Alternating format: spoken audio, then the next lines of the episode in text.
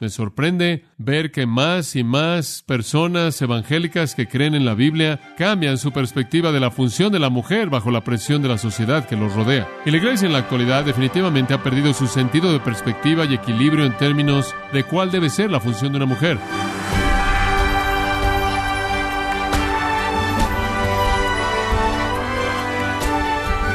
Le damos la bienvenida a su programa Gracias a vosotros con el pastor John MacArthur.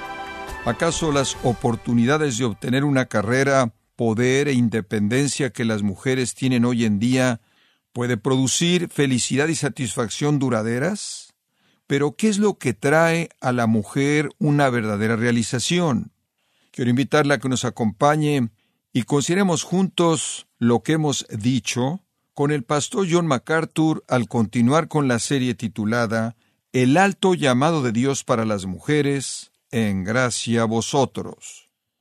Regresemos a 1 Corintios capítulo 14. En 1 Corintios 14, 34 dice, vuestras mujeres guarden silencio en las iglesias. Ahora, no es demasiado difícil entender lo que eso significa. Usted no tiene que ser un erudito en griego. Es obvio lo que significa, y en caso de que usted no lo haya entendido, las mujeres guarden silencio en las iglesias. Y me encanta este tipo de razonamiento, porque no les es permitido hablar. Y usted dice, bueno, espera un momento, eso simplemente está diciendo lo mismo dos veces sin una razón. No, esa es la razón. La razón por la que las mujeres deben guardar silencio en las iglesias es porque no se les permite hablar. Dice usted, no me da una razón. Claro que le da usted una razón. Se les manda estar bajo obediencia y también lo dice que la ley, la ley de quién? La ley de Dios. ¿Sabe usted por qué las mujeres no deben predicar en la iglesia? Dice usted, bueno, tiene que ver con su psicología. No, no. Bueno, tiene que ver con el hecho de que si usted le da a la mujer ese tipo de función, ella no tiene la mentalidad para enfrentar las cosas que vienen. No, la razón por la que no lo hacen es porque la ley de Dios dice que no lo pueden hacer. Eso es todo. Ese es el punto. No es sociológico, no es psicológico, no es patológico, no es nada. Es simplemente la ley de Dios. Entonces las mujeres deben guardar silencio en la iglesia. Dice usted, bueno, pero ¿qué significa eso? Ahora tenemos un gran debate acerca de lo que significa de nuevo estar en silencio. Bueno, descubramos lo que significa. No debe ser demasiado difícil, lo único que tenemos que hacer es ver el contexto. Entonces regresamos en el capítulo un poco y nos preguntamos de qué trata este capítulo. Bueno, el versículo 1 del capítulo 14 habla de profetizar. El versículo 2 habla de lenguas. Y después usted tiene lenguas y profetizar comparado a lo largo del capítulo. Y él dice, claro, lo mejor es profetizar. Versículo 39, no deben dejar de hablar en lenguajes legítimos. Y en esa época apostólica era un don legítimo de Dios, pero es mejor que ustedes deseen como congregación cuando se congregan que haya profecía, esa es la proclamación de la palabra de Dios y sobre todo, versículo 40, debe ser hecho de manera decente y en orden, pero usted debe tener una idea de lo que está pasando ahí. Permítame darle algo de trasfondo. Al otro lado de la bahía de Corinto hay otra ciudad. El nombre de esa ciudad es Delfos. En la ciudad de Delfos hay una estructura religiosa. En el pináculo de esta estructura religiosa hay una mujer llamada Pitia. Ella es conocida como el oráculo de Delfos. ¿Alguna vez ha oído esa frase? Ella es conocida como el oráculo de Delfos en este tiempo mismo. En la cúspide de la religión de Delfos hubieron tres sacerdotisas como esa. La dominante de la que conocemos en la historia es Pitia. Esto es de Stuart Rossiter y su libro acerca de Grecia, en el cual él trata todo esto. Esta es una mujer de unos 50 años de edad y ella es una medium que se pone en contacto con espíritus demoníacos y todo el mundo quiere conocer el futuro y todo el mundo quiere saber lo que viene y todo el mundo quiere conocer los secretos y todo el mundo quiere saber cómo es que las cosas van a salir y quieren saber cómo deshacerse de sus problemas y demás y demás. Ahora Rossiter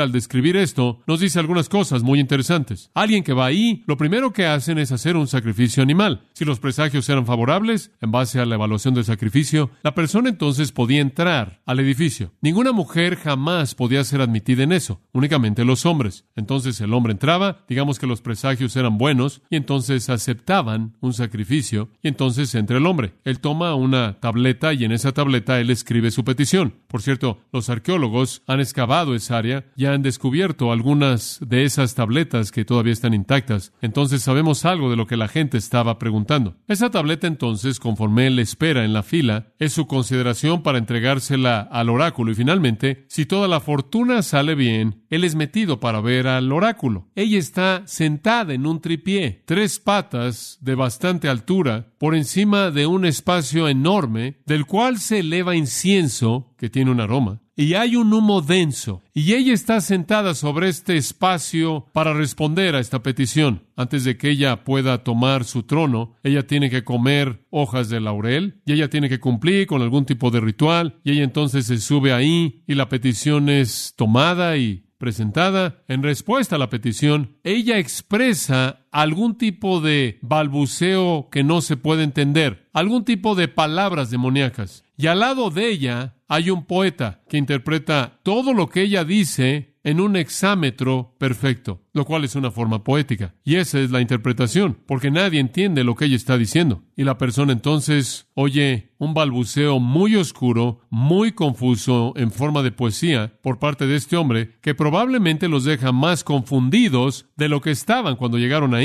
pero han tenido una experiencia estática y se han encontrado con lo sobrenatural. Ahora piensen eso. Eso está al otro lado de la bahía de Corinto. Ahora en la iglesia de Corinto, y Satanás siempre falsifica algo que Dios hace, si Dios tiene un don verdadero de lenguajes y un don verdadero de interpretación y un don verdadero de profetizar y de hablar la palabra de Dios, y un don verdadero de profetizar y un don verdadero de proclamar la palabra de Dios, entonces Satanás va a entrar y se va a acercar lo más que pueda y falsificar todo eso y entonces usted tiene algunas personas que llegan a la asamblea corintia y lo que están haciendo es un tipo de situaciones de mediums, del ocultismo, demoníacos, y están presentando este mismo tipo de balbuceos que salieron del oráculo de Delfos, y ese mismo tipo de cosas proféticas oscuras, absurdas, que están pasando por allá, y están haciéndolo supuestamente en el nombre de Cristo y la iglesia. Algunas personas en la iglesia está operando con los dones verdaderos y la gente en la iglesia no está evaluando de manera apropiada la situación y lo que usted tiene en Corinto es una confusión absoluta. Algunas personas de hecho se están poniendo de pie diciendo tener el don de lenguas, maldiciendo a Jesucristo y recibiendo una palmada en la espalda por ello. Debe ser de Dios porque es sobrenatural. Ahora ese es el trasfondo de Primera de Corintios. Cualquier persona que es totalmente ingenua, que viene al capítulo 14 y comienza a leer acerca de lenguas y profecía y no tiene eso como trasfondo, Pablo está corrigiendo todo eso. Entonces el asunto aquí, en la iglesia corintia, no solo era que habían mujeres que estaban desfilando su sexualidad. Sabemos que había sexo terrible en la iglesia corintia, ¿no es cierto? Una maldad sexual terrible. Pero aquí usted tiene algunas mujeres que están viendo una religión en donde toda es mujeres, el asunto de Delfos, y diciendo, hombre, deberemos ser prominentes también en esta religión. Entonces, están empujándose a sí mismas para llegar a la prominencia al ponerse de pie y hablando en estas expresiones de balbuceo incoherente al ponerse de pie y dando sus profecías. Entonces, cuando llegamos a este capítulo, observa el versículo 26. Él dice, ¿qué está pasándoles? Cuando se congregan, cada uno de vosotros tiene un salmo, una doctrina o enseñanza o lengua, revelación, interpretación, que todo se ha hecho decentemente y en orden. Arreglen este desastre. Y después él dice, no más de dos o tres personas en lenguas, nunca sin un intérprete. No dejen que los profetas hablen excepto dos o tres de ellos y todo el mundo evalúe lo que ellos dicen para ver si realmente conocen al Señor, si realmente hablan la verdad. Corrijan esto, versículo 33, porque Dios no es el autor de qué? De confusión. Y después en el versículo 34 él dijo, las mujeres guarden silencio. ¿Guarden silencio acerca de qué? Bueno, es obvio. Guarden silencio no hablen públicamente en la asamblea de la iglesia, ni en balbuceo estático, ni en profecía. Entonces, si vemos 1 de Timoteo, vemos que las mujeres no deben predicar o enseñar. Si vemos 1 de Corintios 14, 34 y 35, podemos concluir que las mujeres simplemente no deben hablar en lenguas y las mujeres no deben dar profecías en la iglesia. No deben proclamar en la iglesia. ¿Por qué? No se les permite. ¿Por qué? Deben estar bajo obediencia. ¿Por qué? La ley de Dios dice eso. Aquí viene. Porque es impropio que las mujeres hablen en la iglesia. No es indecente que las mujeres hablen, hablen todo lo que quieran, a menos de que estén usurpando la función de autoridad, a menos de que estén tomando el liderazgo en la iglesia. Esto es tan claro. Entonces, ¿qué estamos diciendo? Cuando se congrega la iglesia, las mujeres no deben predicar o enseñar, no deben proclamar la palabra de Dios, no deben hablar en balbuceo estático. Obviamente, el resumen de esas cosas es decir que la iglesia, cuando se congrega, debe escuchar de hombres. Ese es simplemente lo que Dios ha establecido. Pero lo que está detrás de esto que quiero que usted entienda es esto. Esto no significa que una mujer nunca, bajo ninguna circunstancia, puede hablar en un grupo de cristianos. De lo que esto habla es de las mujeres que usurpan eso, que se elevan al lugar de la prominencia. Recuerde, Dios usó a María para hablar una palabra por él. Dios usó a Débora y a Hulda para hablar una palabra por él a hombres muy importantes. Dios usó a Ana durante muchos años en el templo, hablando del Mesías venidero a cualquier persona que venía allí. Entonces no hay razón para creer que en el momento correcto y en el lugar correcto las mujeres no pueden hablar. Cuando Pablo viajó en sus viajes a lo largo del libro de los Hechos, dice que él llegó a un área, a una iglesia y él dialogó con ellos a partir de las escrituras. Yo creo que habían hombres y mujeres, yo creo que las mujeres pueden hacer preguntas honestas en un formato correcto y respondidas por el apóstol Pablo. Creo que hubo un tiempo y un lugar para que las mujeres hablaran y dieran un testimonio de alabanza del Señor. No creo que él está diciendo que ellas nunca pueden hacer eso. Lo que él está diciendo es que no pueden en una posición de liderazgo en la iglesia de tal manera que se convierten en las que dominan la iglesia con su autoridad y su enseñanza y sus dones. Hay un lugar claro cuando es el ambiente correcto y pedimos que hagan preguntas en donde una mujer tiene todo derecho de hacer una pregunta en un espíritu correcto, así como un hombre. Hay un tiempo cuando pedimos que se ofrezca alabanza a Dios, cuando una mujer tiene todo derecho de alabar a Dios, así como cualquier otra persona. Ahí es cuando el predicador o maestro desvía la responsabilidad de la comunicación a su congregación y le dice, quiero oír de ustedes. Pero ese no fue el asunto aquí. El asunto aquí fue interrupción.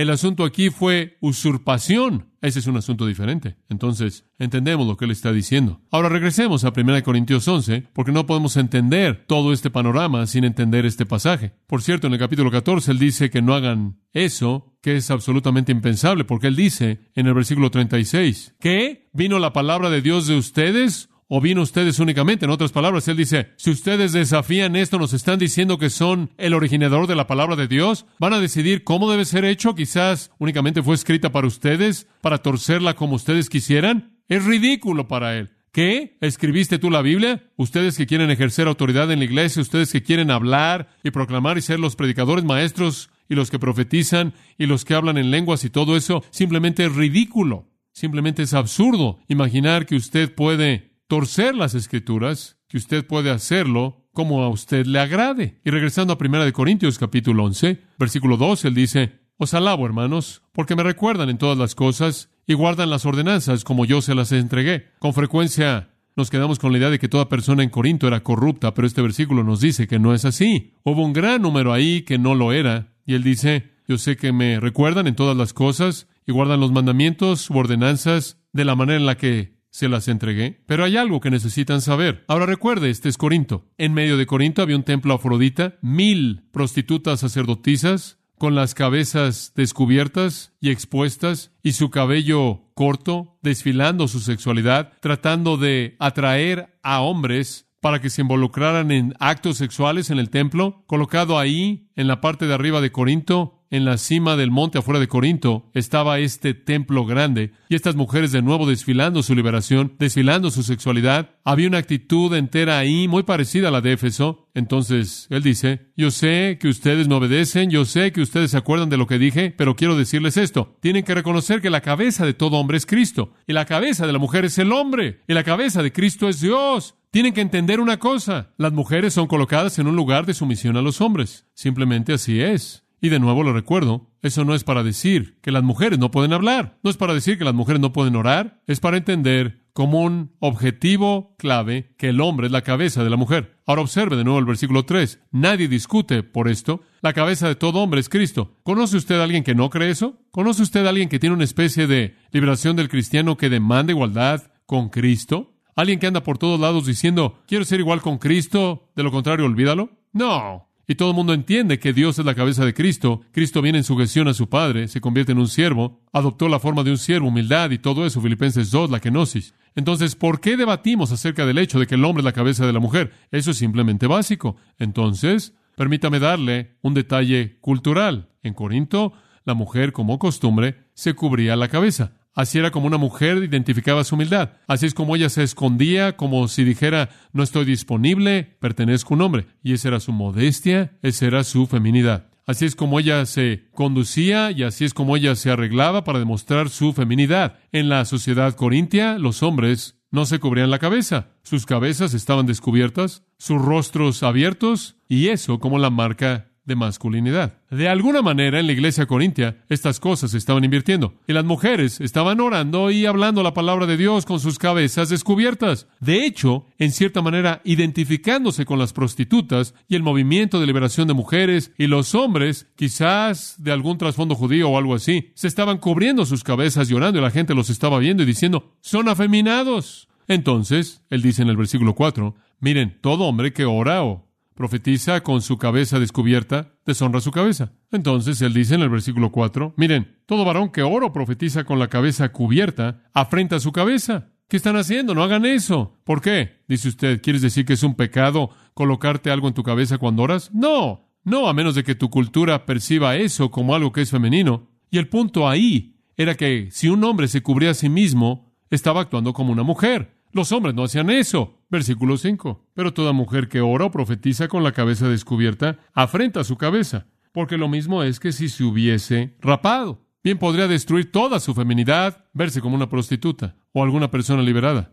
Versículo 7, porque el varón no debe cubrirse la cabeza. Como puede ver en su sociedad, eso decía algo. Entonces Pablo está diciendo esto. Ahora escuche con atención. Observa tu sociedad e identifica los símbolos. ¿Cuáles son los símbolos de la feminidad de nuestra sociedad? ¿Cuáles son los símbolos de masculinidad? E identifícate con ellos si no violan las escrituras, si no violan el diseño de Dios para la moralidad. Entonces, adhiérete a esos símbolos porque eso le dice algo a tu sociedad. Escuche, inclusive esta sociedad en la actualidad todavía sabe cuando una mujer se ve como una mujer. Hay símbolos en nuestra sociedad para la feminidad. Y usted sabe, también como yo, que usted puede ver una mujer que obviamente ha adaptado los símbolos de feminidad y se ve como una mujer y usted puede ver a otra mujer que se ve como si se está revelando en contra de todo lo que la feminidad significa. ¿No pueden identificar esa diferencia? Claro que puede, porque inclusive nuestra sociedad tiene símbolos. Toda sociedad los tiene. Nuestra sociedad tiene símbolos de masculinidad.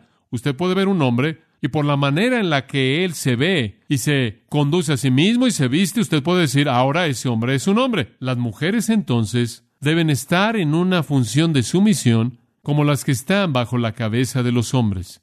Ahora, la gente dice acerca del versículo 5, ahora espera un minuto, aquí hay mujeres orando y profetizando, ¿acaso eso no es en la iglesia? Bueno, no lo dice. Permítame mostrarle algo. Creo que él simplemente está hablando de cosas generales. No creo que esté hablando de la adoración formal de la iglesia, la congregación de la iglesia. Dice usted, ¿por qué no lo crees? Vaya al versículo 18. Y esta realmente es la primera vez que él se mete en asuntos de la iglesia. Observe lo que dice. Pues en primer lugar, ¿qué es eso de nuevo? Literalmente en el griego, en primer lugar, lo cual significa que si este es el primer lugar, no hay ningún lugar antes de esto. Si esto es en primer lugar, realmente no hay nada más relacionado con lo que va a explicar. Pues, en primer lugar, cuando os reunís como iglesia, quiero decirle que nadie se ha congregado en la iglesia hasta ese versículo. En primer lugar, cuando os reunís como iglesia, quiero que arreglen estas divisiones. Entonces, previo a esto, él no ha estado hablando de la adoración de la iglesia. Entonces las mujeres a quienes se les permite orar o profetizar con su cabeza cubierta, no están haciendo eso en la iglesia, están haciendo eso en otro lugar fuera de ese lugar de adoración constituido apropiadamente, ese lugar de adoración de la iglesia. Él no entra a describir la iglesia hasta el versículo 18. Entonces aquí él simplemente está diciendo en general, quizás es en un grupo, en una casa, quizás es en un estudio bíblico, quizás es en un tipo de oración, Quizás es cuando se reúnen como familia en torno a la mesa. Quizás es cuando varias familias se reúnen. Cuando ustedes como cristianos se reúnen, sea cual sea el lugar, ustedes mujeres mantengan el decoro de la sumisión. Y ustedes hombres mantengan el decoro de ser la cabeza. Y después más adelante él llega a la iglesia cuando se congrega en su asamblea formal. Entonces, el permitir que una mujer ore y profetice en el versículo 5 no revierte lo que Pablo dice en 1 Timoteo. Claro que una mujer debe orar, claro que ella debe proclamar la palabra de Dios cada vez que ella tiene una oportunidad, pero no cuando se le da el título de maestro oficial, oración de la iglesia, cuando la iglesia se congrega para adorar y ciertamente no como una intrusa en la adoración de la iglesia. Esto es muy importante. Entonces, en el versículo 3, él dice, juzgad vosotros mismos Simplemente juzgad vosotros mismos. Vean el símbolo y tomen una decisión. ¿Es propio que la mujer ore a Dios sin cubrirse la cabeza? Y ustedes saben que en su sociedad van a decir no. Entonces sigan la costumbre. El resumen de lo que él dice es esto. Si una mujer está cubierta cuando ella ora o habla la palabra de Dios, ella da testimonio de su feminidad, ella afirma su función, ella refleja la cubierta protectora de su marido sobre ella, ella protege la relación que ella tiene con su marido, ella no se revela, ella sabe que el cielo se agrada, versículo 10, inclusive los ángeles están viendo, ella está reconociendo lo que los versículos 7 en adelante dicen, y esto es tan importante, el hombre es la imagen y gloria de Dios y la mujer es la gloria del hombre. Hombres es un versículo que simplemente manda a la gente de la liberación de las mujeres al espacio. Entonces, el hombre en un sentido es el sol y la mujer es la luna que refleja la luz del sol. El hombre es el representante del dominio glorioso y el liderazgo de Dios y la mujer es la representante del que sigue. La mujer es la gloria del hombre. Dios pudo haberlos creado juntos. Él pudo haber dicho, hombre mujer, y habrían estado ahí y él habría dicho, son iguales, salgan y vean quién gana. Él no hizo eso. ¿Y por qué queremos pelear contra eso? Ella fue tomada del hombre. Versículo 8. El hombre no es de la mujer, sino la mujer del hombre. ¿Usted habla de qué vino primero? ¿La gallina o el huevo? El hombre vino primero, en este caso el hombre. Y tampoco el varón fue creado por causa de la mujer, sino la mujer por causa del varón. Ahora, ¿por qué no queremos aceptar esto? Permítame decirle cuál es la filosofía que está detrás de esto. Muy simple. Dios ha diseñado toda la vida humana en términos de esta palabra clave, relaciones. Muy bien, todo depende de relaciones. Familia, padres y madres e hijos, maridos y esposas. Todo mundo tiene su relación y dentro de esas relaciones hay funciones diferentes. ¿No es así? Muy bien, en nuestra cultura y nuestra sociedad, la palabra no es relación, la palabra es individualidad. Yo quiero mis derechos, yo quiero hacer lo que quiero. Si encajas en mi vida por un tiempo, puedes entrar. En cuanto no me gusta lo que estás haciendo, te vas. Matrimonio, divorcio, matrimonio, divorcio, vive con alguien. Sea lo que sea, todo mundo está viviendo para sí mismo. La familia está siendo desintegrada. Simplemente es un grupo de palos, todos viviendo uno al lado del otro. Y en una sociedad en donde las relaciones como un concepto de vida se pierden y son reemplazadas por individualidad, ¿por qué no todo mundo tiene derechos iguales y funciones iguales. ¿Lo ve? Entonces, ¿qué hace Satanás para atacar la función de las mujeres? Él ataca el concepto entero de la familia, devasta, destruye la familia, y en la devastación y destrucción de la familia, lo único que le queda es un grupo de individuos que ven al mundo entero por sus propios ojos y ven únicamente su propia individualidad y gritan por sus derechos.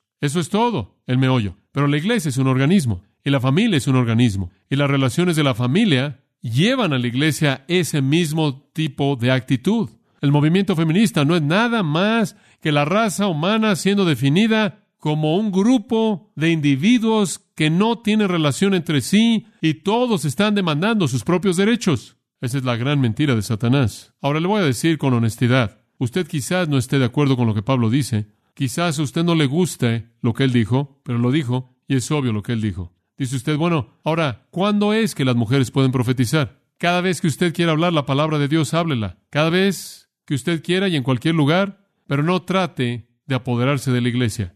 No trate de entrar en el territorio en el que a usted no se le permite entrar. Una mujer puede hablar la verdad. Ana la habló. María, cuando ella presentó su Magnificat en el anuncio del nacimiento de Cristo, proclamó la palabra de Dios y nadie más modeló la virtud de la feminidad como ella. Escuchen, mujeres, oro a Dios porque proclamen la verdad una y otra vez mientras vivan. Dicen, ¿qué hay de un estudio bíblico? ¿Podemos compartir lo que vemos? Claro, claro. En el ambiente correcto, cuando eso les es dado a ustedes, cuando el liderazgo dice, sí, sí, queremos oír de ti, comparte lo que el Espíritu de Dios está haciendo, ofrece alabanza a Dios. Sí, dices, ¿qué acerca de orar? ¿Pueden las mujeres orar? ¿Qué tal si hay hombres ahí? ¿Puede la mujer todavía orar? Observe Lucas Vea Hechos 1. En Hechos capítulo 1 tenemos una reunión de oración. Versículo 13. Vinieron, vinieron en Jerusalén del Monte de los Olivos y subieron al aposento alto. Y ahí estaban Pedro, Jacobo, Juan, Andrés, Felipe, Tomás, Bartolomeo, Mateo, Jacobo el hijo de Alfeo, Simón el celote y Judas el hijo de Jacobo. Esto es lo que quedó después de Judas, claro, quien es llamado Iscariote,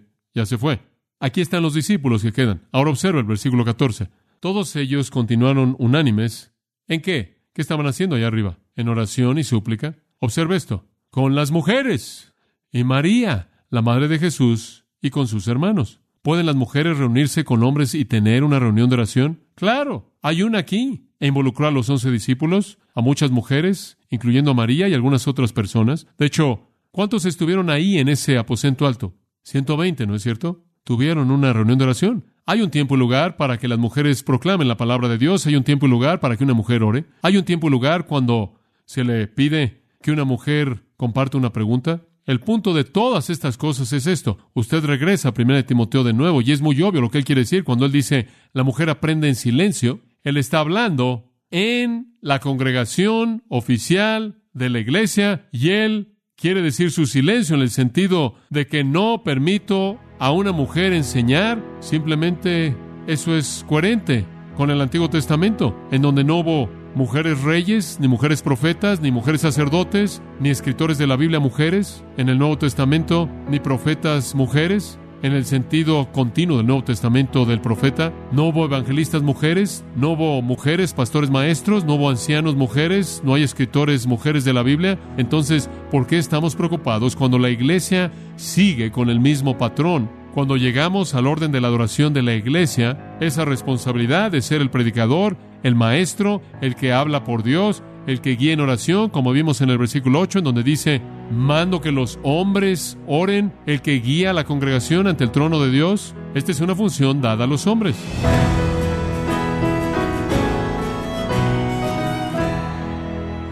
Hemos estado escuchando al pastor John MacArthur con la serie El alto llamado de Dios para las mujeres, en gracia a vosotros.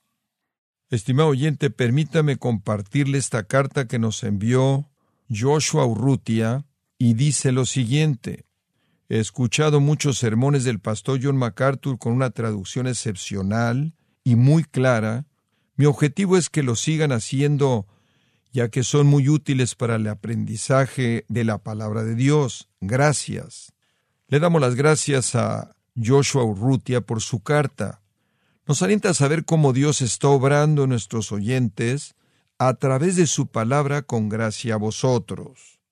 Y quiero recordarle que puede descargar en audio transcripción gratuitamente los sermones de esta serie El alto llamado de Dios para las mujeres, así como todos aquellos que he escuchado en días, semanas o meses anteriores en gracia.org. Si tiene alguna pregunta o desea conocer más de nuestro ministerio, como son todos los libros del pastor John MacArthur en español, o los sermones en CD, que también usted puede adquirir, escríbanos y por favor mencione la estación de radio por medio de la cual usted nos escucha en gracia a vosotros. Es importante conocer no solo el país y ciudad de donde usted nos escucha, sino también la radio. Para quienes contactan nuestro ministerio por primera vez, pueden solicitar una copia del mensaje de promoción sin costo alguno, un mensaje por oyente únicamente. Si usted vive en los Estados Unidos o Puerto Rico, escríbanos a Gracia Vosotros, P.O. Box 4000, Panorama City, California 91412. O puede escribirnos a través del siguiente correo electrónico radio arroba. En nombre del pastor John MacArthur, de nuestro productor David Torres y del personal, le damos las gracias, invitándole para que nos acompañe en la próxima edición y así juntos continuar desatando la verdad de Dios un versículo a la vez, en gracia a vosotros. Thank you.